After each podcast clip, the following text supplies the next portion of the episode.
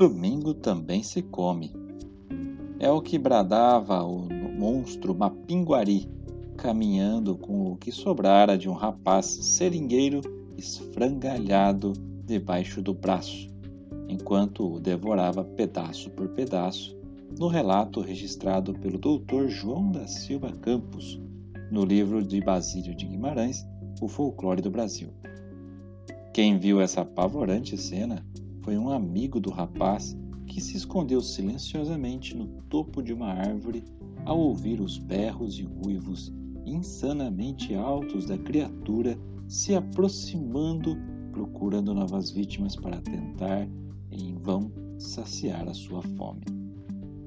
Dias antes, mesmo após ser alertado pelo amigo, o rapaz devorado não teria respeitado a regra de não caçar aos domingos e dias santos e teria dito a mesma frase repetida depois pelo monstro caolho.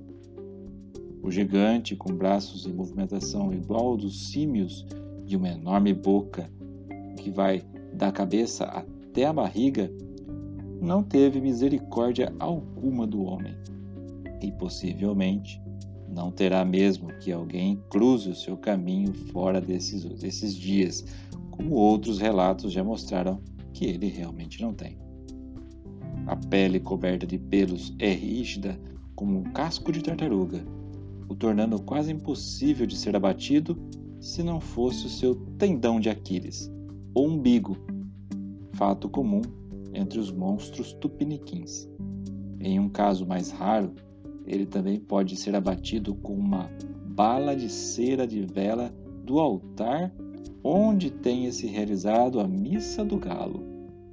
Apesar de o mito ter surgido no interior das matas amazônicas, entre os índios caçadores e seringueiros, os registros de não se caçar em determinados dias e a bala de cera sagrada evidenciam os tijolos das tradições católicas na construção desse mito. Quanto à origem dele, como o monstro surge, ouve-se dizer que era um pajé em busca da imortalidade e teria sido punido sendo transformado nessa besta.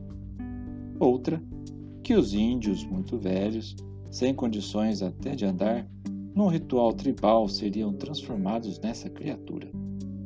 Um paleontólogo argentino chamado Florentino Ameghino, no final do século XIX, sugeriu que os mapinguaris seriam as preguiças gigantes do período Pleistoceno, seriam de 12 mil anos atrás. Só que esses animais foram extintos há mais de 10 mil anos. A hipótese dele é que alguns teriam sobrevivido e estariam ainda a habitar a floresta amazônica. David Oren, ornitólogo americano naturalizado brasileiro, pesquisador do Museu Paraense Emílio Gueld, conseguiu recursos para empreender as 10, 10 expedições ao Mapinguari, ou as preguiças gigantes, além de um extenso trabalho de pesquisa com mais de 20 anos. Não conseguiu provas relevantes nem de um nem do outro. Com provas relevantes ou não, nada de caçar aos domingos e nos dias santos.